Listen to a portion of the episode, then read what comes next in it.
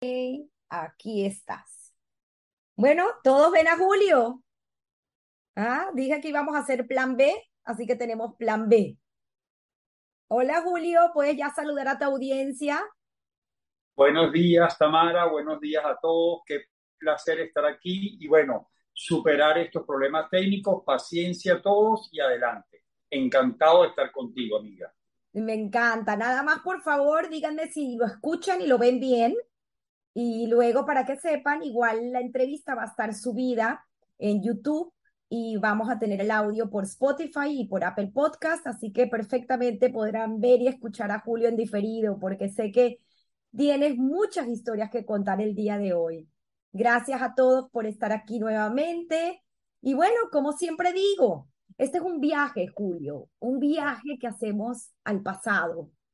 Tú acabas recientemente de sacar un libro que representó pues eh, una búsqueda interna tuya, personal. Eh, fue un libro donde destapas muchas cosas que no habías contado de esa manera, aunque lo habías hecho en un programa en vivo en España, ya llegaremos a eso, pero vas mucho más atrás en este libro.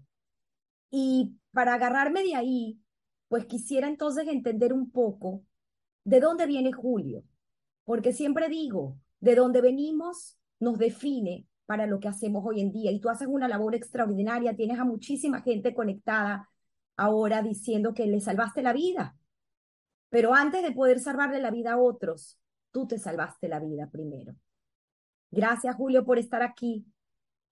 Es un placer. Tú sabes que tengo la particularidad que antes de haber desarrollado el alcoholismo, que me llevó a un tratamiento, yo soy historiador y como buen historiador me fascina, al igual que a ti, en eso, en eso coincidimos, en que si no sabemos de dónde venimos, imposible saber para dónde vamos.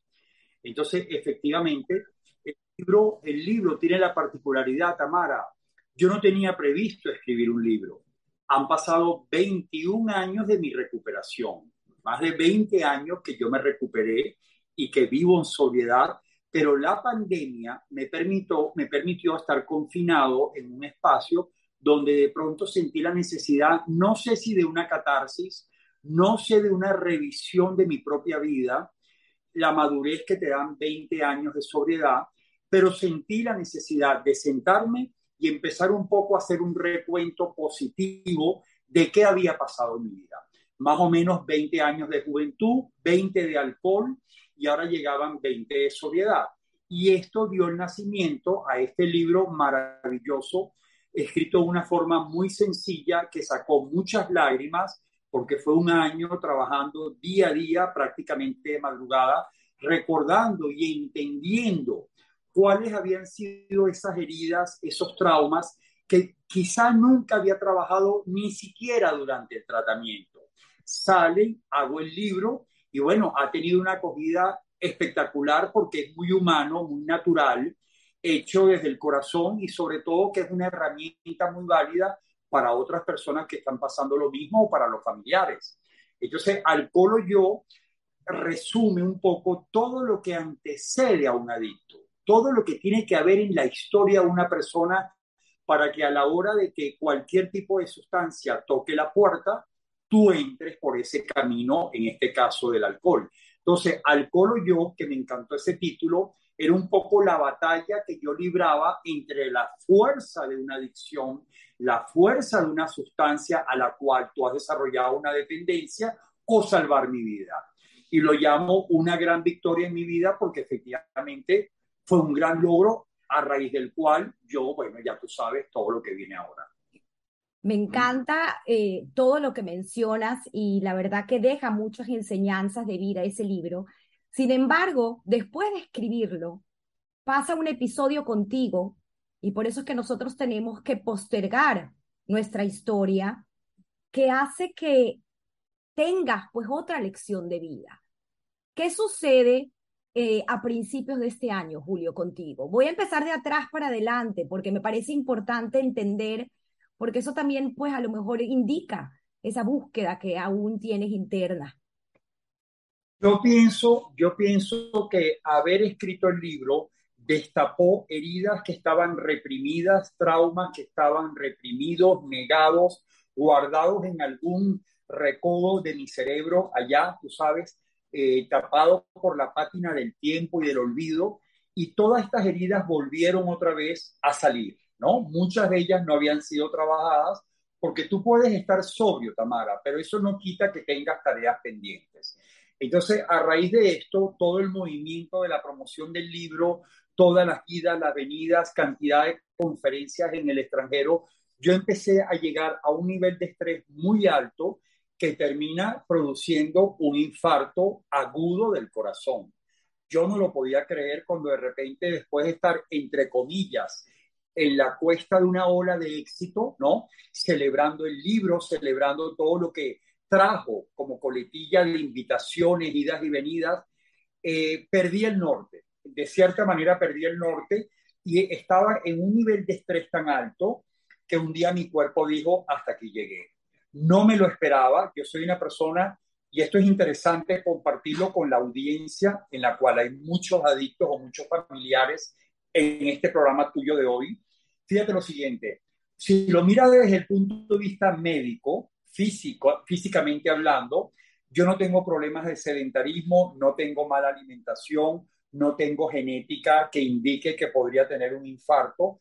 Y yo me fui por el otro lado, por el lado emocional, por el lado psicológico y me di cuenta de que a pesar de mis 20 años, en gran medida yo había sustituido el alcohol por una obsesión con el trabajo, por una compulsión tú sabes que en extremos, en extremos, 24 horas al día, 365 días al año, abocado a ayudar, abocado, lo cual no tiene nada que ver con salud. Esto no era para nada sano porque no tenía una prioridad en otras áreas, sino que todo era 24 por 24 centro terapéutico Vista Campo.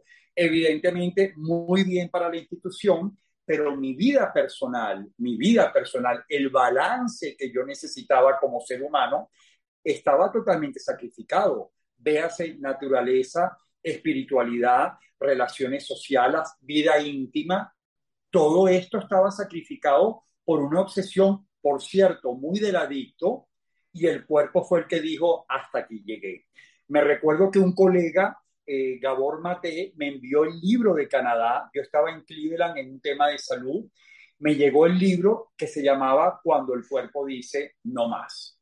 Esa, esa obra de Gabor Mate es una joya porque me llegó en el momento oportuno y era mi cuerpo diciendo no te acompaño, no te acompaño más porque esto no hay quien lo aguante. Y a raíz de ahí bueno, debo decirlo en voz alta, yo bajé esta, red, esta, aplicación para compartir contigo porque me encanta tu programa, valoro lo que haces y bueno, tenemos razones para combinarnos en un programa de esta naturaleza de historias de contar. Pero yo después lo vuelvo a borrar, o sea, yo me retiré de las redes, yo le bajé al trabajo un 70% y estoy tomándome un tiempo, llámalo semestre sabático, como lo quieras llamar, para recuperar las otras áreas del ser humano que sacrifiqué y me llevaron a esta alarma o esta alerta de o paras o no habrá Julio para el 2023. Qué interesante, Julio, porque es una reflexión, la verdad que muy importante, sobre todo como bien lo dijiste, para gente que te pueda estar escuchando ahorita que sin querer, porque muchas veces lo hablamos, no sabemos que tenemos un problema de adicción en casa porque asociamos el tema de la adicción con drogas o con alcohol, pero hay otras formas de tener adicciones. Y como bien tú lo dices, pues esta tuya, el trabajo fue una de ellas, un sustituto de una adicción por otra. Así que me parece fascinante el hecho de que hayas aceptado la invitación para ayudar y seguir ayudando a mucha gente, pero con el inciso de que Julio entendió que Julio es importante y Julio está ahorita en un tema de recuperación por su amor propio y por su vida, por tu vida. Así que gracias Julio, pero vamos a hacer ese viaje, Julio. Ese viaje al pasado que me parece también tan interesante porque como bien lo sabes, este es un programa que me he dedicado a documentar parte de la historia de nuestra querida comunidad judía en Venezuela. Y pues Julio tiene unos orígenes, eh, además de hermosos, porque esta abuela tuya, reina, que además en tu propia historia personal fue alguien tan importante para ti, fue la fundadora de Avepane eh, y además eh, Vistacampo, el centro Vistacampo, en parte, pues tiene la misma estructura de ese centro Avepane y la abuela reina para ti fue alguien muy importante. Y queremos entonces conocer un poco esos orígenes de la abuela reina.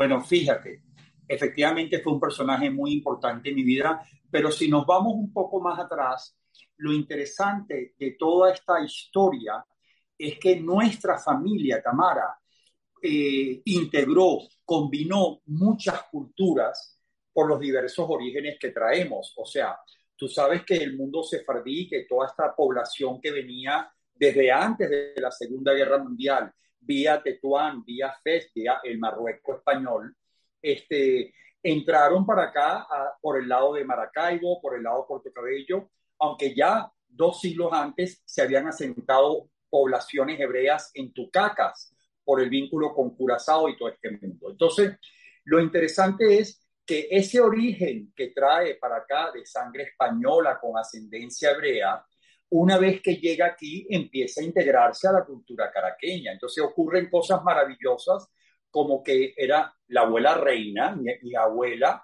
más su hermana Alegría, una tía igual querida, igual emprendedora, que al casarse con Carlos Veracasa empieza a ramificar por un lado.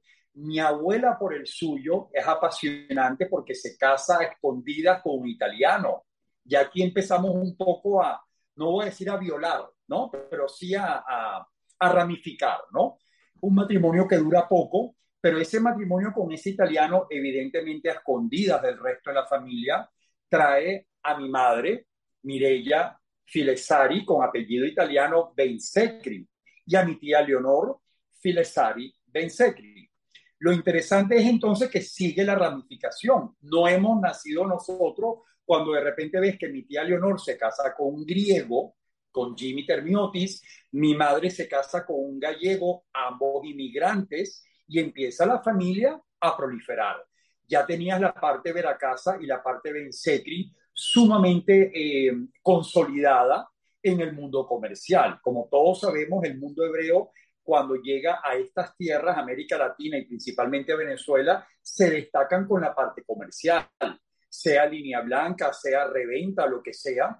De hecho, llega Carlos Veracasa a fundar Rex, Selemar, Banco Metropolitano. Este, el padre de mi abuela, Sara, como bien lo decías, también está metido en el mundo comercial, asociado con Ben Mergui, que es el padre del segundo marido de mi abuela, que sí era de origen hebreo, y de hecho eran familia. Interesante mencionar que Isaac fue el primer presidente de la Asociación Israelita de Caracas, 1930.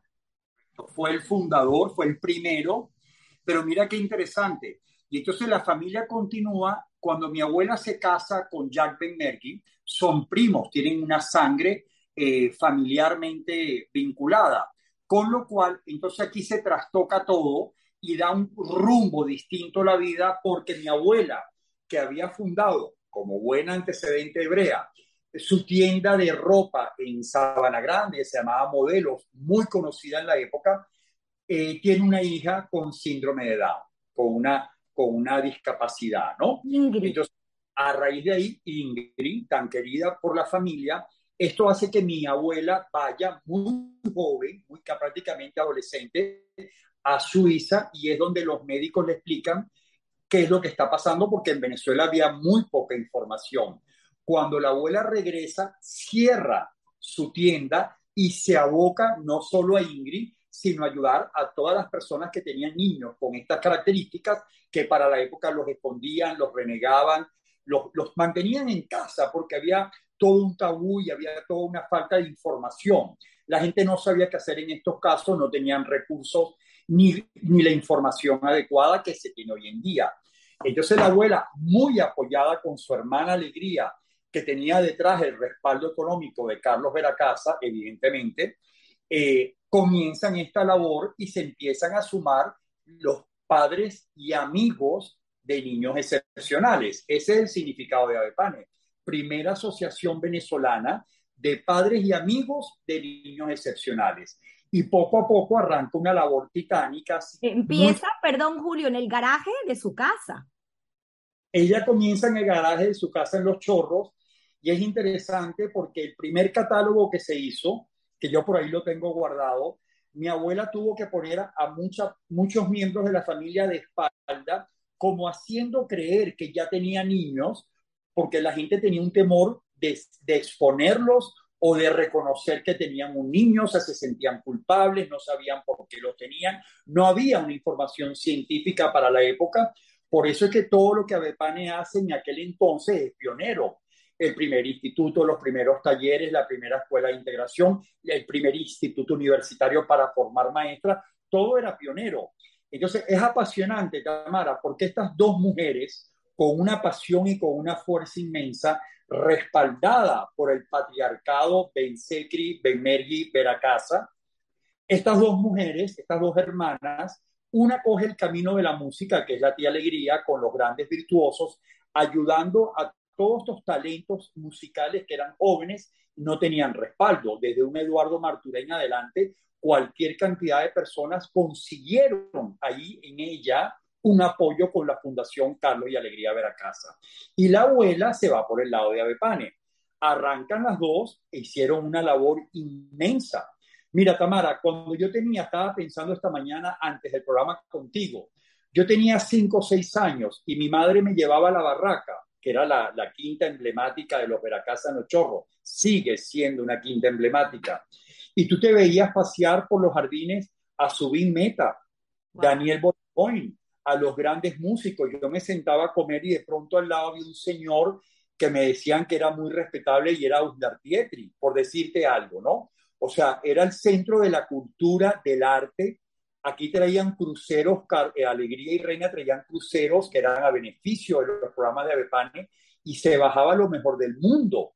Música, cultura, arte, las subastas de arte, los grandes artistas latinoamericanos o inclusive Picasso, Dalí, eran obras donadas para estos programas, para el desarrollo de estos programas. Alegría transformando realidades y Reina también. Por supuesto, hay que decirlo, tú sabes que la sangre hebrea es muy de comunidad. Entonces, yo de pequeño, cuando bajaba a Playa Azul, y es importante porque así funcionaba la época de los 60, 70, yo llamaba tía a los, a los Benacerraf, a las parientes, a los Curiel, a lo, ¿entiende? O sea, a, todas, estas, todas estas familias eran mis tías. O sea, para mí decirle tía a una tía real sanguínea o a las católicas o a las hebreas era lo mismo, eran mis tías. Entonces, así nos criamos, dando una apertura a esa, a esa pluralidad de religiones que es difícil porque nunca fuimos ortodoxos. Sin embargo, en mi historia familiar, mi madre y mi tía, con esa ascendencia que tenían hebrea, igual fueron, como se acostumbraba en la época, a, a los colegios, a los grandes colegios de Suiza, de Nueva York, que los, lo llevaban adelante las monjas, con lo cual tenían una influencia católica muy grande. Entonces había una mezcla muy grande en mi familia. mi abuela con sus temas, mi madre con los suyos, con la parte española, mi tía con la parte griega. Y sin embargo, por el lado de la casa sí hubo muchos más matrimonios, digamos, ortodoxos. Mi hermana mayor se casa con un hebreo. Tengo sobrinas muy eh, rigurosas en la, en la, en la religión y tradición hebrea y por otro lado también la católica. Entonces, no hay, no hay cuestionamientos, no hay exigencias, no hay fanatismo, pero toda esta mezcla, todo este melting pot es la base familiar de todos nosotros. Total, pero aparte me, me llama la atención porque mencionaste ese, esa ida a los colegios de, de Leonor y de Mirella, de tu madre, y también eh, esta parte que me parece importante para tu historia, y porque al final, pues somos el, el, el resultado de la historia de, de nuestros parientes. Y este choque también emocional que tuvieron esas dos hermanas cuando regresan de Suiza y se dan cuenta, pues que su madre estaba con otro hombre porque se había separado y se había vuelto a casar con, como bien lo dijiste, con su primo hermano. Claro, mi abuela era tremenda porque mi abuela me cuenta que un día salió, se casó con el italiano, con mi abuelo César Filesani, se casa y llega a su casa y da la noticia, como quien va para la panadería a comprar cachitos, ¿no? Y llega y le dice a su madre, a, la bisabuela Estrella, que se había casado con el italiano y me dicen que se cayó por las escaleras del, del, impacto que tuvo. Pero bueno, era tremenda. Tú sabes que esa sangre es como es. Entonces, efectivamente, pero no solo se fueron mi mamá y mi tía, también mis otras tías, mi tía Lilian, mi tía Maruja, Alfredo, Enrique, eran todos enviados a Europa en esa época con la intención que todavía hoy existe de que aprendieran idiomas, etcétera, etcétera. Entonces, todas ellas se crían juntas, como si todas fueran hermanas. Mi tía Lilian, o sea, es mi tía, pero es como hermana de mi mamá, mi tía Leonor, mi tía Maruja, todos son, para mí son todas hermanas. Entonces, claro, cuando mi mamá regresa con mi tía Leonor, se lleva la, bueno, la sorpresa que mi abuela se había divorciado seguía trabajando durísimo para levantar la institución y se había casado con un primo, lo que trajo en ese momento a mí, a, Ingrid, mi tía, que presentó esta, esta condición. Eso es, sí, pero yo diría que los traumas, si nos vamos por esa línea, no comienzan cuando regresan y ven el cambio de un padre biológico por un nuevo padre de segunda nupcia, tío o no tío. Comienza con el desprendimiento, Tamara. Todas las personas que nos están escuchando tienen que saber que a veces a los cuatro, cinco, seis años, depende de la manera, depende de la razón, migrar, migrar o irte al extranjero puede ocasionar, em, puede impactar de una forma importante a los niños, porque a partir de ahí mi madre, yo a veces le hacía preguntas y me decía pregúntale a las monjas, cosa que un muchacho le decía, mamá, ¿Por qué no damos la bendición en la casa? Porque hay ciertos hábitos que veo en otras familias que no lo veo en lo mío. Me decía, mi amor, pregúntale a las monjas. Yo pasaba ya diciembre, verano, porque no había dinero para poder venir, a menos que Carlos Veracasa, el tío, las invitara y se iban a, tú sabes, ¿no? Pero no había dinero para estar inventando estar en Venezuela. Muchas veces se quedaron allá y esto repercutía en soledad, en no tener a tus cuidadores, a tu, a tu sangre, para darte un afecto, para darte respuestas. Claro, estas niñas, como muchas otras en Venezuela y en cualquier parte del mundo, regresan y su primer novio, como estaba mandado en la época, pasa a ser su marido sin ningún tipo de herramienta, sin ningún tipo de experiencia. Entonces yo diría que el primer trauma, el primer impacto es el desmembramiento familiar cuando se van al extranjero ahí comienza. Qué interesante lo que mencionas, porque justamente la semana pasada estuvo con nosotros Silvi, Silvi Carcenti, y ella contaba que su madre, pues por otras circunstancias, eh, porque fue sobreviviente del holocausto, pero también pasó gran mayoría de su adolescencia en un orfanato, criada por las monjas. Entonces, tal vez ahí hay un punto de reflexión, porque no es lo mismo un hogar que te enseña pues valores, principios, ética dentro del hogar a estar fuera. Lamentablemente recibes pues otro tipo de herramientas. Es, interesante lo que mencionas, la verdad. Gracias, Julio. Mara, eh, los primeros años, los primeros años de vida, pero esto lo aprendes después con los años, cuando me hago terapeuta y empiezo a investigar de dónde vienen las adicciones. Los primeros dos, primer año, segundo año, tercer los primeros años de vida de un bebé, la parte del attachment, la parte del afecto, la parte de tú reconocer quiénes son las personas que te dan seguridad, que te dan protección, que te satisfacen las necesidades, es fundamental. En esa etapa del bebé estamos hablando de que amor es protección, es cariño, es tacto, es olor, es tonos de voz, es responderte a la necesidad ante cualquier problema físico, entonces, eso es clave. Y cuando hay un desprendimiento por la razón que sea, porque nadie te manda al extranjero con mala voluntad, las migraciones por problemas económicos no hay mala voluntad, las guerras o las crisis económicas no traen mala voluntad, pero lo sufre el que viene detrás. Entonces mi madre es curioso, no sé si yo, bueno, no había encontrado mi partida de nacimiento cuando hice el libro. Yo no sé las demás personas, yo no había visto mi partida de nacimiento desde que me inscribieron en el colegio no sé qué edad tenía yo. Yo nunca había visto mi partida de nacimiento y la vi ahora con la firma de la nacionalidad española y resulta que veo que don Julio González Blanco, mi padre, presenta con Mireya Filesari Bensecri a su hijo varón. Ella tenía cuatro hijos a los 25 años. Ella tenía cuatro hijos a los 25 años, recién llegada de aquel, de aquel internado, ya pasa a ser madre de cuatro niños y uno se pregunta emocionalmente, como tantas madres que nos están escuchando probablemente, cómo tenían herramientas para poder asistir todo esto. Imagínate la desesperación de echar adelante un matrimonio, el hombre que es inmigrante, que venía del hambre y la penuria, empezando a trabajar para poder levantar una familia recién llegado al país y parían de esa como parían. Era una época donde las familias podían tener cinco o diez hijos sin problema. Mi, abuela, mi abuela Tamara tuvo a mi madre con 16 años y tuvo nueve hijos. O sea, y no era algo anormal en la época. Imagínate tú todo lo que se mezcla en esa época. Es interesante porque, como bien lo mencionas, tu madre, pues hace, pasa lo mismo. Ella también es enviada al extranjero, regresa y es cuando conoce a, a tu padre. Eh, si quieres, puedes también contarnos, porque te lo pregunté ayer y me parece también una historia increíble. Aparte que hay una foto hermosa en el libro eh, de tu madre con tus hermanas, donde se ve que fue una mujer excepcionalmente hermosa.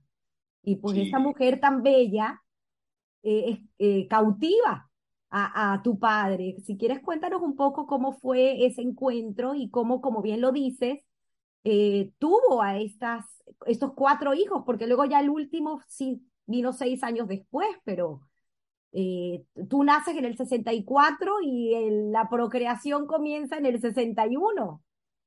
Sin parar. Y aparte de esto, con la connotación que yo, yo siendo varón, era el primer varón. Es que hay temas interesantes para, para que las otras familias que nos están escuchando también hagan revisión de sus propias historias. Yo vengo de un matriarcado porque, porque estos González Blancos se casan con mujeres guapísimas, las mujeres de la sociedad venezolana de la época, tú sabes, como buenos conquistadores, apuntando a lo mejor, tú sabes cómo es. Entonces, pero da la casualidad, Tamara, cosa que reflexiono después de adulto, que todas estas mujeres que se casaron con los González Blanco empiezan a parir hembras y hembras y hembras. No habían varones, cada tía tenía tres hembras, cuatro hembras, dos hembras, tres hembras, y de repente nacieron uno o dos varones. Entonces te podrás imaginar todo, todo este revuelo que había. Pero yo vengo precedido de tres hermanas. Imagínate un varón tratando de buscar una identidad y una voz y una... Tú sabes, en medio de aquel mundo. Tú me oyes bien, ¿verdad? Yo te oigo bien, pero creo que tenemos un tema con Instagram. Vamos a esperar que vuelva la señal. Ok. Eh, ahora sí. Ok. Perfecto. Entonces me cuentan, me cuenta mi abuela, me cuentan los tíos que mi abuela reina tenía en Sabana Grande su tienda modelos, que era una fiera vendiendo trajes de ropa. Ella iba, iba para Nueva York a comprar las telas copiaba los trajes de las grandes marcas porque la gente compraba esas copias de esas grandes firmas y era una fiera. Y mi mamá la ayudaba cuando venía de vacaciones de su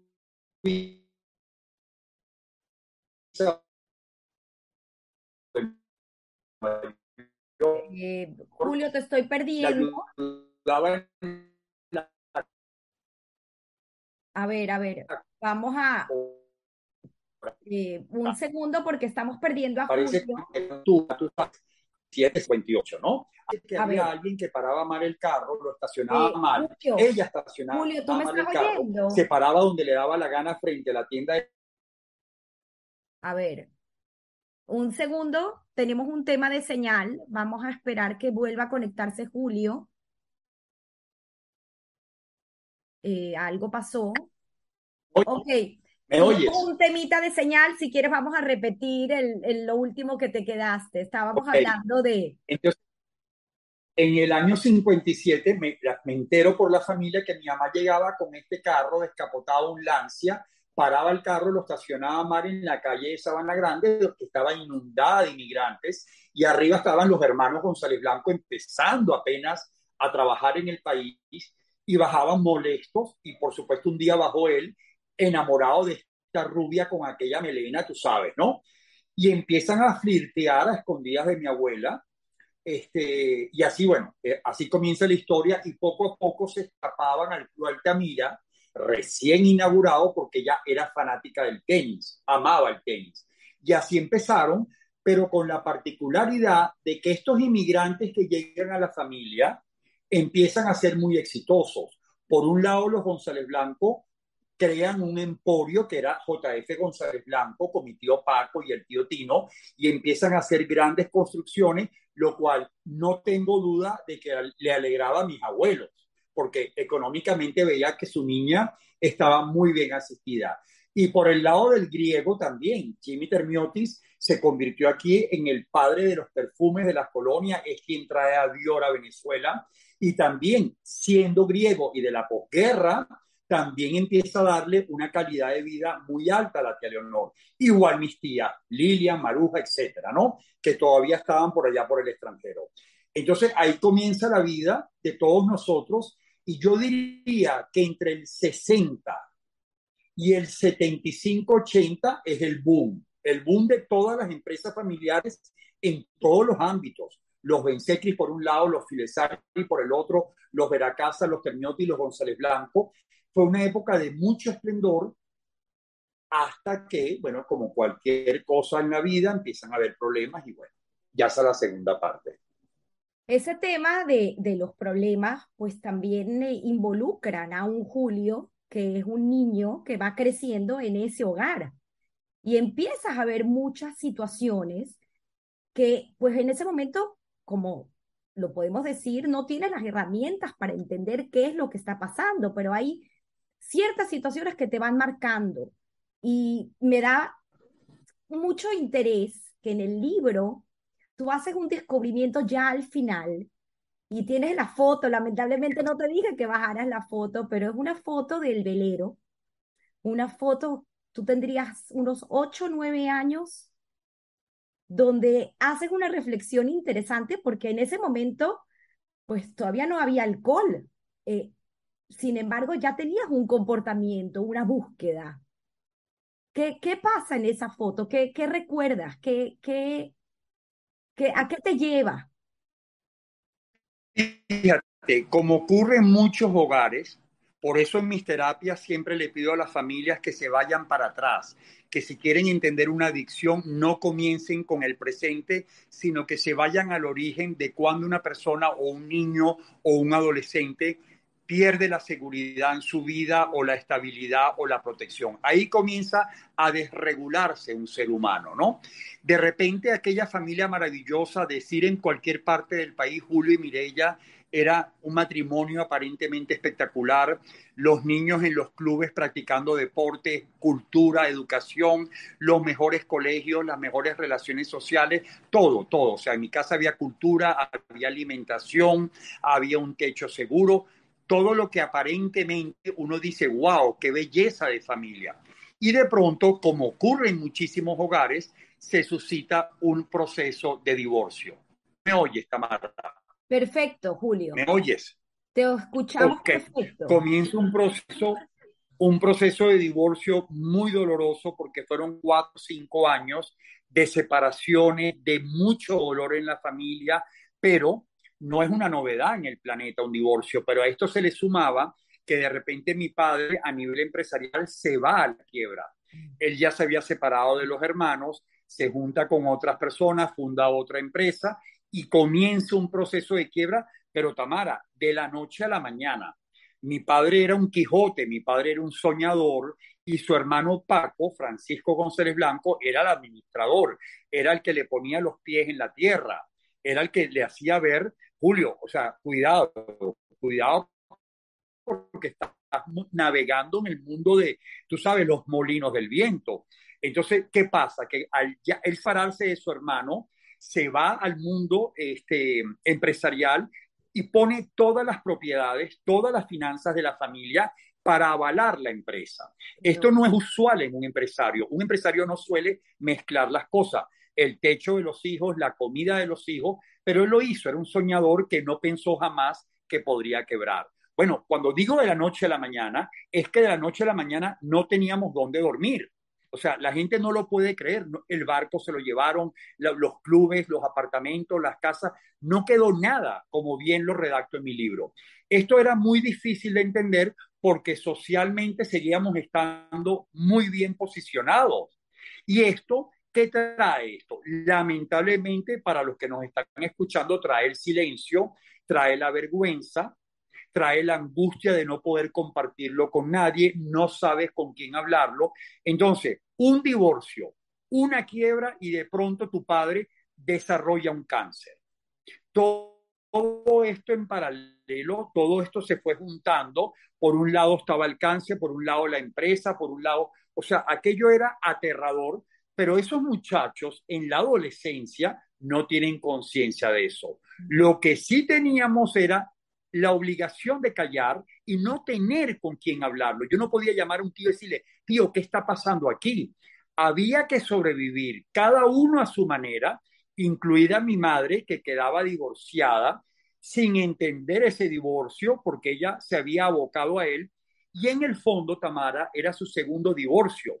El con los padres, cuando la mandan al internado, que ya hay un desprendimiento emocional y ahora el segundo cuando el marido se va.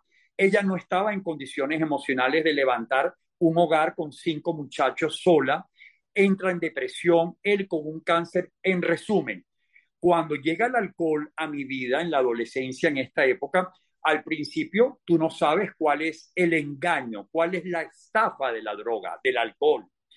A mí me calmaba, a mí me liberaba, a mí me evadía de una realidad. Entonces, así como el velero a los ocho años me permitía irme a altamar y en altamar yo me alejaba de esa tensión que había en la casa, ahora era el alcohol. Primero era con el, velero. Yo me pasaba horas en altamar que mi padre me mandaba a buscar. Yo tenía ocho años de edad y bueno, no sabes cómo navegaba. Yo no le tenía miedo y yo volteaba y cuando ya no veía las torres del club, yo me sentía en paz. Era, era una evasión, pero esta evasión después la sustituyo con el alcohol sin darme cuenta, porque toda la gente que comienza a consumir al principio siente un placer, siente un alivio. Tú no tienes conciencia de que puedes desarrollar una dependencia. Bueno, todo esto se resquebraja, todo el mundo familiar nuestro se resquebraja, cada hermana sobreviviendo a su manera. A ver, eh, otra vez estamos perdiendo. Cada quien no la conocía mi familia. A raíz del libro. Te habíamos perdido, volvimos. ¿Me oyen? Volvimos, ¿Tú me oyes? Mm, Yo te oigo perfecto. Tenemos otra vez un tema de señal, creo que ya volvimos. Yo te oigo perfecto. Perfecto, perfecto. Fíjate que esta historia familiar no la conocía mi propia familia. Mis primos hermanos, mis tíos. Es a raíz del libro que dicen, caramba, no sabíamos por, por el famoso secreto familiar Tamara que hace tanto daño. Tenemos que saber nosotros los adultos que los hijos tienen derecho a entender lo que viven, las cosas que pasan, porque a veces nos callamos para que no sufran, ocasionando mucho más sufrimiento con el silencio, con el secreto, con la vergüenza. Y bueno, y así continúa la historia. Me llama mucho la atención igualmente porque fue una de las cosas que te comenté ayer y tú bien lo recalcas en el libro, que a veces tienen que pasar estas cosas tan dolorosas para tocar fondo. Y eso pasa cuando fallece tu madre. Es un momento que también describes en el libro eh, con un dolor muy grande, sin entender que era todo lo que estaba pasando en tu vida. Y sin embargo, esa conversación que tienes con la abuela reina, eh, por favor, si puedes contarnos ese pedacito. Mira, es, es un punto de inflexión. es apasionante porque mi padre muere muy joven, de 53 años, después de cinco años batallando con un cáncer, en la ruina, arruinado, la familia desmembrada, cada quien por su lado a la buena de Dios, pero quedaba ella viva, estaba deprimida, no estaba feliz, ya mi mamá estaba como, no le encontraba la vida perfecta, ¿no? No sabía cómo reiniciar un nuevo proyecto cuando su proyecto era haber sido la esposa de Julio González Blanco y de encargarse de sus cinco muchachos. Entonces, pero cuando él muere, nos queda ella y mal que bien tienes un ser que está detrás de ti. Cuando ella de repente fallece, que le da un infarto, un paro cardíaco, que ya estaba totalmente sumisa, en, sumida en el mundo de las pastillas, de los antidepresivos, etcétera. Eso fue una reacción en mí muy fuerte algo, algo pasó dentro de mí que se quebró. Y entonces cuando yo digo, en esta familia está pasando algo, porque no tenemos prueba de que la vida valga la pena, no tenemos prueba de que la vida sea maravillosa. Todo lo que estamos viendo es un desastre por todos lados, pero yo tenía un vínculo con la abuela, Reina, y yo decidí invitarla a comer allí y decirle, abuela, aquí está, tú me oyes, ¿verdad, Tamara? Sí, te, se fue la señal de la cámara, pero te escucho perfecto. Ok. Entonces yo me reuní con la abuela, le dije, abuela, yo necesito ayuda, veo que estoy consumiendo mucho alcohol, veo que hemos perdido familia, que mis hermanos están desperdigados y ella a través de una tía muy querida, la eh, eh, vamos a esperar un momento. volver a tener, Julio, un segundo, Julio, vamos a esperar otra vez volver a tener la señal, que creo que tuvimos un bajón para continuar con el relato que me parece muy importante. Yo te veo freeze, vamos a esperar un poquito que vuelva. Ahí está, ahí volviste, ahí volviste. Estábamos relatando el tema de, de, la abuela reina y cómo, pues, eh, tú entiendes que tienes que buscar ayuda. Y yo le digo a la abuela reina que me, que me ayude a buscar una persona que me pueda explicar qué está pasando conmigo y con el alcohol, por qué quiero parar de tomar y no puedo, por qué me quiero controlar y no puedo, mm. cuando yo pensaba que yo controlaba. Y esta tía, por el lado de Mergui, Mergui, psicoanalista psiquiatra, con la muerte de mi madre, ¿Perdón? Alicia. Alicia Benmergui, ¿ok? Que era hermana del segundo marido de mi abuela, también de, antecedente hebreo. Me da una recomendación y con la muerte de mi madre me entró algo de dinero, algo nos quedó y yo pude viajar a Madrid, pero esto era para averiguar qué estaba pasando. O sea, ¿por qué toda la familia se había desmoronado? ¿Por qué todos tomábamos? ¿Por qué estábamos todo el día fumando? ¿Qué estaba pasando? Y este médico que me recibe en Madrid me dice, cuénteme su vida. Yo tenía 38 años de edad, tenía 5, 6, 7 años que no daba tumbo tratando de parar yo solo el alcohol. Yo nunca había escuchado que yo tenía una enfermedad que se llamaba alcoholismo que yo era adicto al alcohol. Yo no, en mi vida había escuchado eso. Y me dice, usted necesita ingresarse para hacer un tratamiento. Tamara, para mí ese hombre estaba hablando chino, yo no me enteraba de nada. Pero ¿cómo? Usted me da una receta y yo paro el alcohol. Usted me dice y yo lo hago. Mío, no, esto no es así. Y me remite al centro más importante, gracias a Dios, que había en España, que era el Centro Terapéutico del Vallés, en las afueras de Barcelona, en La Garriga. Nunca olvidaré muchacho, entre comillas, yo agarré un tren y me presenté allá con dos maletas, no tenía familia, el centro no entendía por qué yo llegaba solo, tristísimo, deprimido, no entendía nada, recién había muerto mi madre, mi padre sin dinero, y me recuerdo que la doctora María Álvarez, que ya para entonces era la directora médica, me dijo, tranquilo, usted tiene una enfermedad que tiene una excelente noticia, tiene tratamiento. Si el tratamiento, usted se recupera y recupera su libertad 100%. ¿Qué le dije yo? ¿Dónde firmo? ¿Dónde firmo? O sea, me meto adentro. Y yo hice mi tratamiento, para hacerte un cuento largo, un cuento corto, hice mi tratamiento a rajatabla, este, me dediqué y me aboqué al 150% a seguir las pautas del programa, salí sobrio por el resto de mi vida.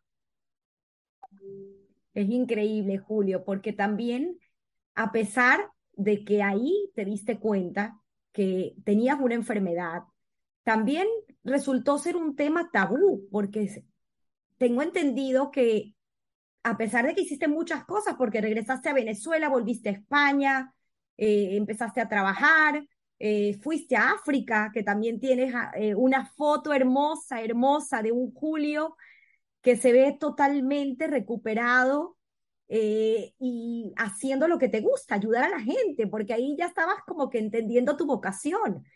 Sin embargo, fue un vaivén, haces tu máster también en España para drogadicción pero me llama mucho la atención el hecho de esa entrevista en el 2005 que mencioné al principio del programa, que te hacen en la televisión, donde tienes que contar tu historia. Mira, eso es apasionante, Tamara, qué bueno que lo traes aquí al programa. El centro donde yo me recuperé, que después me puse a colaborar con ellos, yo tuve la oportunidad de colaborar en el centro, me dicen que por primera vez en la historia de esta institución, que ya se había fundado en el año 80, 82, este, van a abrir las puertas para que la televisora pueda entrar y dar, dar información sobre el centro a nivel nacional. Y me piden que si yo lo quiero hacer, porque yo era comunicador, ya me conocían en las terapias, sabían que me gustaba comunicar, hablar, etcétera, ¿no?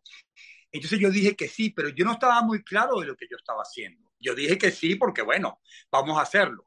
Entonces ocurre esta entrevista, tienes toda la razón, y esta entrevista impactó mucho el centro. Mucha gente empezó a llamar, muchas personas ingresaron, y a mí me quedó eso aquí atrás guardado, que si yo compartía lo que yo había aprendido en el centro, de alguna manera llegaba, ¿ok? Ese mensaje podía ayudar. Pero yo me voy para África, allá, allá a Mauritania, en Senegal, ayudar a las aldeas infantiles que tenían problemas terribles allá y hacíamos eventos para recaudar fondos para esos niños de esa aldea. Hice cruceros por toda Europa.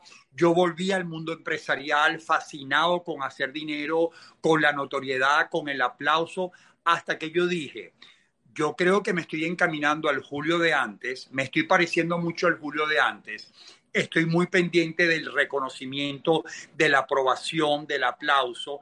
Ya me veía con mucha frivolidad y con mucha apariencia y mucha cosa, pero cuando tú has hecho un buen tratamiento, tú quieres vivir con más serenidad, con más anonimato, más calma. Y esa vocecita seguía adentro de lo que había pasado en esa entrevista. En un viaje a Venezuela, años después, me invitan a un programa con Gladys Rodríguez nuevamente cuento mi historia y vuelve a ocurrir lo mismo con el programa con Gladys. Se dispara la audiencia, mucha mentira, ¿en serio? Sí, sí, la vi, la vi al principio, creo que está conectada y te está escuchando. Bueno, mira esto, Gladys me invita Llego, era la, era, bueno, sigue siendo, pero era, digamos, la periodista de la época, tú sabes, era la época de Globovisión de Oro, la radio, todo esto, pero yo llego de visita a mi país. Yo no pensaba quedarme en mi país. Fíjate bien esta historia, Tamara. Voy allá humildemente en Chuao, me bajo, conozco esta bellísima periodista, empiezo a contarle mi historia, tú sabes cómo es Gladys de Aguda, preguntando sin tabú, y yo nunca he editado. Yo cuando estuve en España en la entrevista o con Gladys, yo no sé editar. Yo digo las cosas que voy a decir y no tengo muchos modales, ¿no? Cuando salgo, a los pocos días me llama la productora de Gladys y me dice que si yo quiero tener una sección con Gladys. Yo le digo que por supuesto que sí, pero yo, Tamara, estoy de vacaciones en Venezuela. Resulta que saliendo del programa, esto no te lo puede creer nadie y está en el libro contado, me espera una madre con un muchacho que no entendió el programa y ella había entendido que yo tenía un centro en Venezuela. Yo estaba hablando del centro de Barcelona con la doctora María Álvarez y Nuria y todo mi equipo allá. Me deja el muchacho con quien estaba peleada a muerte y se va. Y yo de repente digo, Dios mío santo, tengo en la calle en Chuao a una persona de 40 años prácticamente en la indigencia. Y yo dije, yo no puedo atenderlo, yo no tengo un centro, yo me voy de nuevo a España. Pero esa madre tuvo en un momento dado la oportunidad de darme su teléfono, yo darle el mío, y esa noche me escribe, me dice, mi hijo se escapó, anda por la calle, él suele escapar si va hacia los alrededores de la UCB y me estoy muriendo de la angustia que a mi hijo me lo maten, etcétera, etcétera. Tamara, para hacerte el cuento corto, yo no sé qué pasó, pero esa madrugada yo dije, yo sé cómo ayudar a un adicto, yo no puedo permitir que esto ocurra, no tengo un centro, no tengo nada, pero sé que lo puedo ayudar. Yo cojo mi carro a las 2 de la mañana, 2 de la mañana, bajo efectivamente a los alrededores de los chaguaramos y me lo consigo a él cogiendo comida en los containers de basura. Bueno, por supuesto lloraba él y lloraba yo. Lo había visto en la mañana en el programa de Gladys, ¿no? Entonces, yo la única pregunta que le hice fue, ¿tú realmente quieres dejar este infierno de vida que llevas? Que fue la pregunta que me hicieron a mí allá en la garganta. ¿Tú quieres dejar esa vida que llevas? Y él me dijo, sí, yo no aguanto más. Yo lo subí en mi carro, Tamara, oliendo a lo que olía, drogado hasta la médula. Y yo a las 5 de la, de la mañana, a las 5 de la mañana empecé a llamar a amistades mías a decir, necesito que me presten un lugar, necesito que me ayuden porque tengo una persona al lado. Lo que estás oyendo va a misa. María Teresa Aristigueta me dijo, tengo unos muebles. María Conchita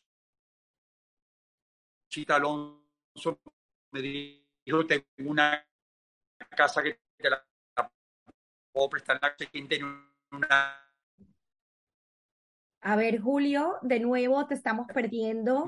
Vamos a, vamos a esperar que se recupere. Y el mes, digamos, por supuesto llamé a amistades para que me ayudaran y ahí comienza la historia de Vistacampo, muy dura, muy difícil, pero con el regalo de Dios de ese programa, de esa oportunidad que me dio Gladys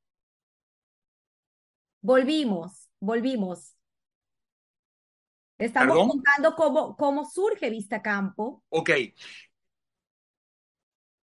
Bueno, y, esa sección de radio que fue el, el, motor que impulsó todo, que se llamaba Camino a la... que hizo que de repente ya va. Eh, Julio, si quieres, muévete un poquito porque ha funcionado que te muevas. ¿Y ahora? Ok, aquí dice, dice la audiencia, te están todos, todos escuchando con mucha emoción, inclusive con lágrimas en los ojos. De verdad que es increíble y gracias por esta apertura. Todo esto está escrito en el libro con un detalle maravilloso y pues gracias por compartirlo aquí con nosotros, Julio. Estábamos en el tema de cómo milagrosamente pues esta, eh, eh, este encuentro en la radio y Gladys, de la mano de Gladys, y este maravilloso también programa que se tuvo al aire hasta el 2017 junto con Gladys, una vez, una, una vez a la semana. ocho años estuvimos al aire hasta que llegaron los problemas políticos, tú sabes, las guarimbas o qué sé yo, había unos problemas que cuando yo iba no se podía transitar, había mucho tráfico, no sé qué era lo que pasaba y decidimos parar porque era en vivo. Tamara, las personas me llamaban y me decían, todas esas historias ustedes se las están inventando. La gente no podía creer que hubiese un programa en vivo donde se hablaba de adicción, iban mis pacientes recuperados, iban los padres y contaban sus historias, pero para la época, todavía hoy, es sumamente difícil un programa sobre adicción en vivo y la gente me decía, Julio, ustedes producen eso. Decía, pero ¿cómo lo vamos a producir? Estas son historias reales donde no se edita nada y mucho menos Gladys Rodríguez se va a prestar para eso. Total que bueno, eso impulsó.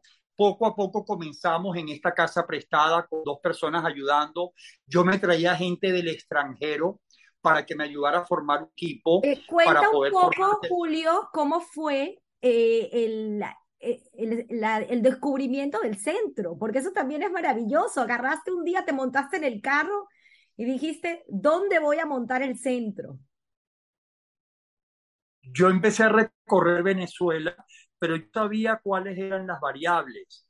yo no que fuera en la propia ciudad porque los estímulos estaban muy cerca, tenía que ser alejado. Yo venía de Europa, yo tenía 10 años viviendo en Europa, en un pueblo, y se me parecía mucho a la colonia Tobar. El clima me ayudaba porque eso ya al recogimiento,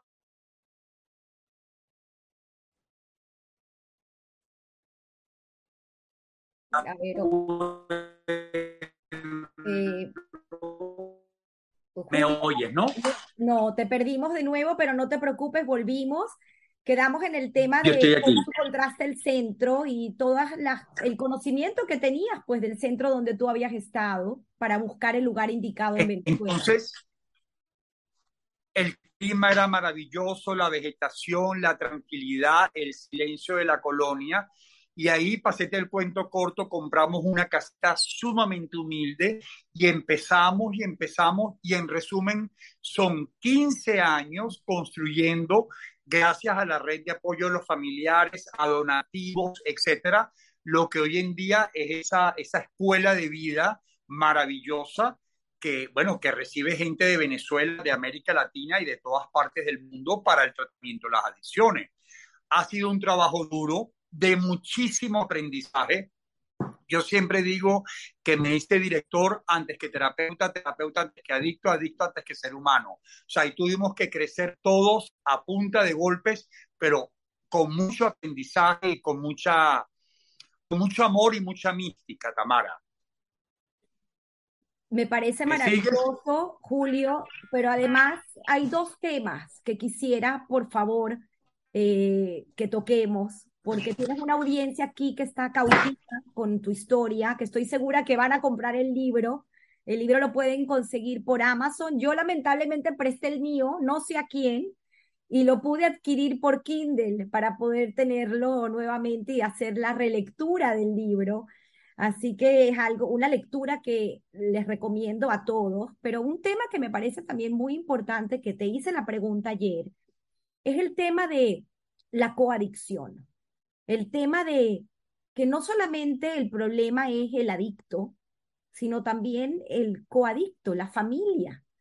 ¿Nos puedes hablar un poco de ello? Porque me parece muy importante, como siempre lo digo, no solamente la recuperación es para la persona, sino también para la familia. Uy, perdimos a Julio. Vamos a esperar nuevamente que se conecte porque es importante, pues, esta pregunta que le dejé en el aire eh, acerca de un tema tan interesante como es el tema de las adicciones y entender que las adicciones no necesariamente son adicciones a alcohol o droga. Hay muchos otros tipos de adicciones que también eh, son importantes porque al final es un tema de emociones y es un tema que buscamos siempre la forma de, de apaciguar estas emociones cuando no tenemos las herramientas adecuadas. Así que vamos a esperar nuevamente que Julio se conecte. Espero que lo logremos porque me parece muy interesante, pues, eh, esta reflexión, esta reflexión. Así que agradezco a todos por haberse conectado el día de hoy, a pesar de tener estos temas de, conexión. Lamentablemente son cosas que pasan cuando estamos en vivo y estamos, pues, eh, en, eh, en live con Venezuela, ¿no? Donde sabemos que hay un tema importante de conexión. Eh, es cierto, aquí dice María T. Weisberg, eh, la adicción a las redes sociales también es un tema importante. Como siempre lo digo, hay, eh, hay formas de, de, tener adicciones que a veces no se saben. La adicción al deporte es otra de ellas. Eh, cosa que estábamos hablando con Julio. Aquí está Julio conectándose. Qué bueno que, que lo logró. Vamos a esperar. Hoy, Entre en señal. Julio, aquí te estábamos esperando. Te dejé con aquí, esta pregunta, te dejé con esta pregunta en el aire acerca de lo que podemos hacer. Sí, ya te, ya te vi, Julio, pero no te, no sé si te escucho, no te veo. Veo que te estás conectando, pero no te escucho. Aquí estoy con audio y con todo. Ok, ¿tú me ves? No te veo. Ok, pero te escuchamos, Julio. Aunque no te veamos, creo que te escuchamos. Si quieres, podemos. Ahí estás, listo. sí te veo.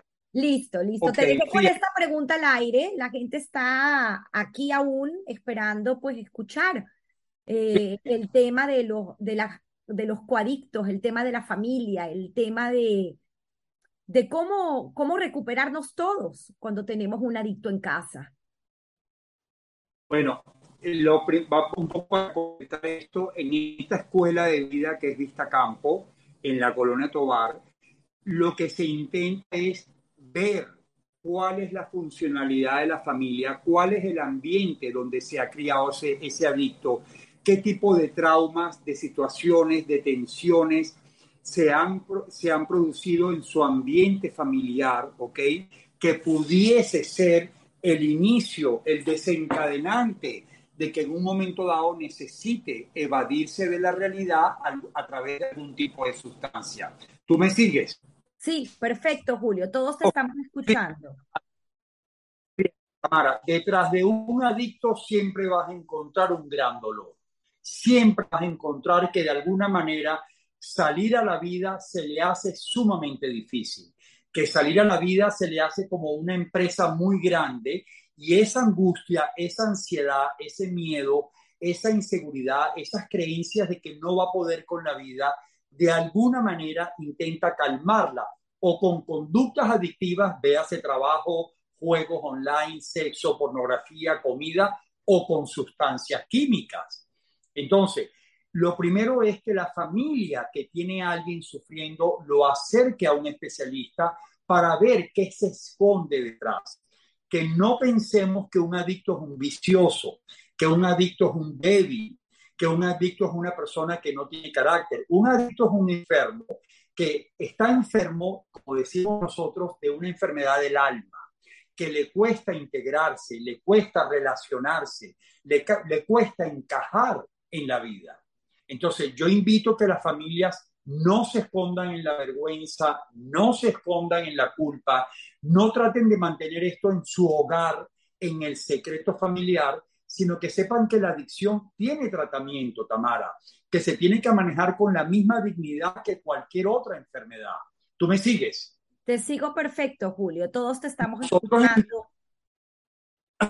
Nosotros en Vistacampo obligamos a que la familia se acerque porque también necesitan apoyos. Si ha enfermado el adicto con la sustancia, la sustancia del familiar es el adicto. El mm. familiar se hace codependiente del adicto porque ha pasado años atendiéndolo, asistiéndolo, rescatándolo, cuidándolo, en fin. La angustia que ha ocasionado el adicto en el hogar termina porque toda la familia alrededor está extra atenta a esa persona. Entonces, cuando el adicto se recupera, el familiar también se tiene que recuperar. Es mucho lo que la familia sacrifica en lo personal para poder asistir al adicto. Y ahora ellos tienen que aprender a recuperar su espacio, su tiempo, sus proyectos con independencia del adicto. Y el adicto también buscar su propio propósito de vida. ¿Me sigues? Te sigo perfecto y aquí me hacen una pregunta que creo que también complementa lo que estás hablando. Yo recuerdo haber leído en algún momento un libro que tenía de título Querer no es poder. Uno siempre piensa que querer es poder, pero a veces para los adictos querer no es poder. Y aquí me hacen una pregunta. ¿La fe puede ayudar a la adicción? ¿La fe puede ayudar a la adicción? Fíjense bien, la fe puede ayudar a la adicción como la fe puede ayudar a cualquier enfermedad después que tú has pasado el periodo de riesgo. Cuando una persona ha desarrollado una dependencia que lo puede llevar a una sobredosis, a un accidente de carro en la madrugada, a mezclar pastillas con alcohol o con cocaína y que la persona se pueda ver convulsionando, no es momento de fe, es momento de terapia intensiva ¿Me sigues? Entonces, no podemos confundir. Esa pregunta me la suelen hacer. La religión, la fe, la espiritualidad es fundamental en un ser humano, pero tú no te puedes obviar, no puedes omitir que tú necesitas un apoyo de un tratamiento profesional con expertos que tienen que hacer un plan, diseñar un plan para ver cómo te van a desintoxicar. Muchas veces con apoyo farmacológico, Tú no puedes suprimir el alcohol, tú no puedes suprimir cierto tipo de fármacos de la noche a la mañana porque puede ocasionar un problema muy grave en el adicto. O sea, esto es una enfermedad neuroadaptativa. Esa sustancia en el cerebro ha producido unas alteraciones, unos cambios que deben ser supervisados por un equipo médico especializado. Una vez que el adicto ha hecho un tratamiento y se ha recuperado y ha pasado el periodo de riesgo, de abstinencia, etcétera, empezamos a nutrir y a llenar ese vacío que le ha dejado la droga. ¿Estamos de acuerdo? Muchas gracias, Julio. Es maravilloso conversar contigo. Quisiera ya ir cerrando y te voy a dejar con una pregunta con la cual inicié el, el live de hoy. Y es acerca del cambiar una adicción por otra. El tema que te hizo a ti reflexionar, por el cual tuviste que apagar pues todo lo que estás eh, en este momento eh, dejando de hacer en redes y a tomarte un tiempo para encontrar de nuevo a Julio. Y ese tema pues me lleva a, entender un poco el, el hecho de que la condición del adicto no cambia y que lo que hacemos es cambiar una adicción por otra. Y pues cómo tener ese, ese control, por llamarlo así. A lo mejor tú más me puedes ayudar con las palabras correctas para hablar de un tema tan delicado? Esa pregunta es apasionante. Primero, la adicción es una enfermedad para toda la vida. Digamos, esas alteraciones que quedaron, aunque queda asintomática, queda asintomática como el asma, como las alergias, como tantas otras condiciones.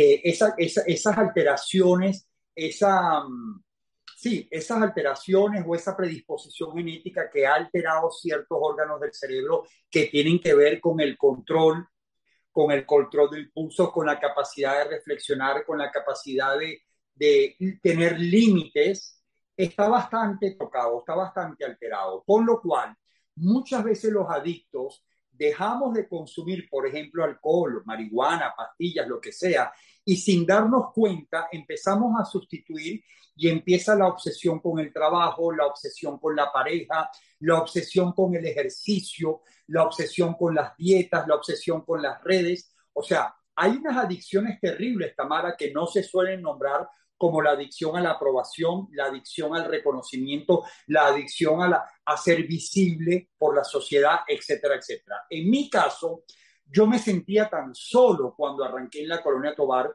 porque yo me vine sin darme cuenta que mi equipo se quedaba ya, que toda mi gente se quedaba ya, y esto era un modelo pionero que no tenía a quién contratar. Me metí de lleno. Llegó un momento en que ese adicto que tengo dentro de mí era 24 por 24, 365 días, venga libros, venga promoción, venga prevención, viaja al extranjero, daba clases, daba terapias, construía. Llegó un momento en que yo dije, bueno, yo no, yo tengo un equipo de terapeutas porque las terapias serán para toda la vida. Yo tengo un equipo que me apoya, que me dijeron que fue de tu vida privada, que fue de la vida personal tuya como ser humano, que fue de tu espiritualidad, de la naturaleza, de tus relaciones sociales, de tu intimidad. Me di cuenta, Tamara, que había sacrificado hasta la capacidad de tener pareja.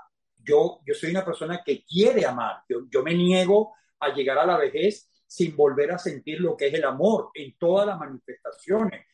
Yo quiero saber lo que es la naturaleza de nuevo, pero no, no el gimnasio, no un club privado. Estoy hablando de la vida con toda su manifestación.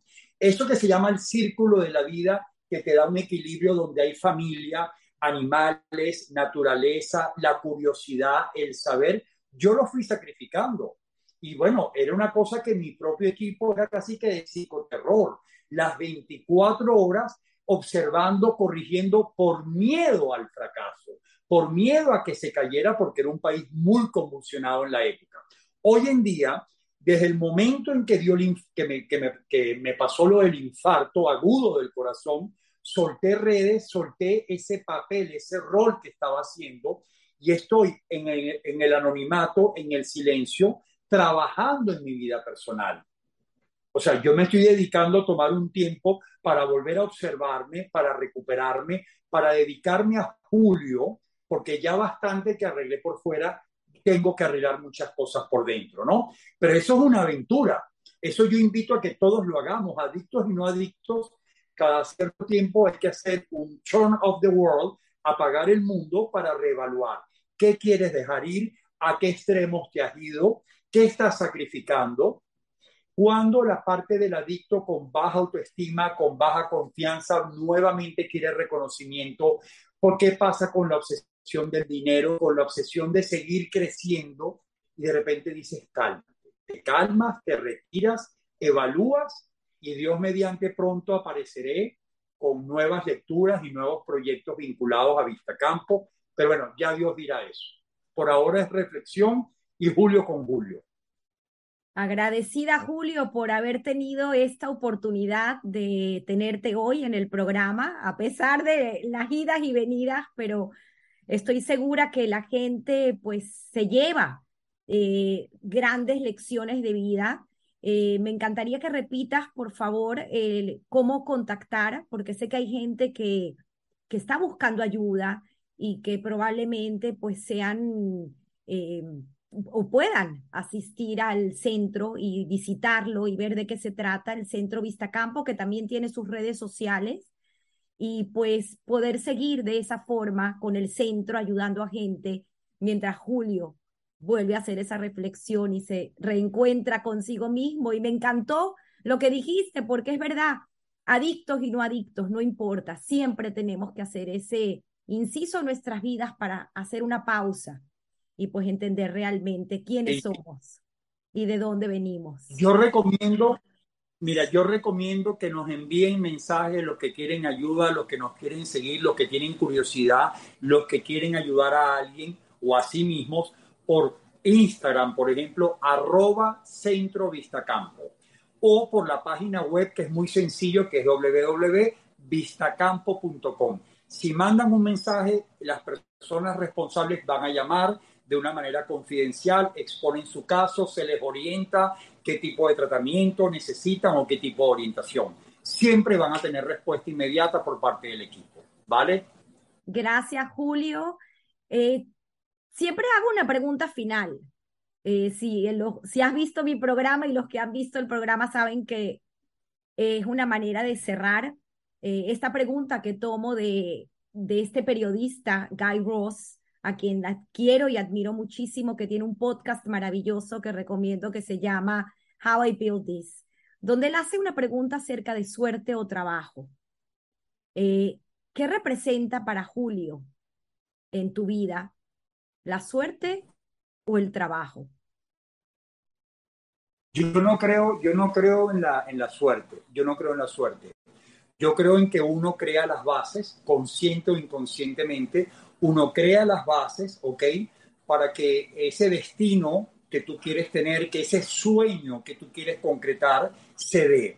En el camino en que tú mueves la energía y la intención, la intención de lo que tú quieres lograr, entonces empiezan a ocurrir cosas alrededor que sí considero suerte, ¿ok? Pero el, el principio es el trabajo y el trabajo tiene que estar precedido por la intención. Por eso me estoy tomando este tiempo que le recomiendo a todas las personas que te siguen, a toda esta comunidad. Uno tiene que tomarse un tiempo para responderse cuál es mi intención, qué quiero lograr. Por ejemplo, yo, siempre pregunto en Vistacampo en las terapias, se tenga la edad que se tenga, ¿quién quiere ser cuando seas grande? Y yo ahorita quiero saber qué va a diseñar Julio González de los 60 a los 70 yo debo tener un poco menos, yo tengo menos de 60, pero de los 60 a los 70, ¿qué quiero hacer con mi vida? Del próximo capítulo. Entonces, ¿qué me llama la atención? ¿Qué me ilusiona? ¿Qué me hace despertarme cada mañana? ¿Qué a pesar de mis problemas me ilusiona, me desvela? Y una vez que yo arranco el camino, todo conjuga para ayudarte. Pero es intención, plan de acción y resultados. Esa es mi filosofía de vida. Maravilloso. Y estoy esperando. Nos quedamos en esto, estoy esperando. Se desconectó Julio. Ahí estás de nuevo. Nos quedamos en estoy esperando tu filosofía de vida para cerrar. Estoy esperando, mira, para terminar, yo los invito a todos que busquen silencio, que busquen la naturaleza, que apaguen los estímulos, apaguen los ruidos, que en un momento dado una voz te va a susurrar y te va a decir quién quieres ser cuando seas grande. Y arrancas tu camino y es en lo que yo estoy ahorita, esperando que en algún momento me toque la puerta la pasión con un nuevo proyecto y encaminarme por ahí. Me encanta esa pregunta. ¿Quién quiere ser cuando seas grande? No hay edad para hacerse esa pregunta. Gracias, Julio. Quisiera compartir contigo, ya que estos comentarios del live en vivo se desaparecen una vez culminado el live, la gente que ha estado aquí contigo el día de hoy comentando. Dice Samuel Aquimín, eh, muy bueno, muchas gracias a ambos. Eh, dice Seir Rebeca, Tener proyectos en la vida sería lo ideal para todos y para cada uno. Gracias. Emma Berry, eh, Emma Schwartz, gracias Emma. ¿Qué espera? No entendí, me tengo que poner los lentes, disculpen. A ver qué dice aquí. ¿Qué espera? No entendí, Emma. Si quieres, ahorita vuelve a ponerme el comentario. Gracias. Dice Bianca Bernstein. Qué bien habla, es un muy buen comunicador y motivador. Excelente. Katy Semere, muchas gracias, excelente entrevista. Dice Melita, Melita Schomstein, cuánta historia de vida. Felicitaciones, siempre dándonos historias y lecciones maravillosas. De verdad, gracias, Julio. Tania Díaz López, gracias mil, Julio, por estar con nosotros. Eh, dice excelente historia nuevamente, Tania, de vida, como siempre nos compartes, toda una lección. Dice Antonia Arquiades, eres un ejemplo de vida, Dios te bendiga. Evelyn Archila, por favor, si pueden dejar este, este live grabado, quedará grabado y lo podrán disfrutar una vez culminado este live.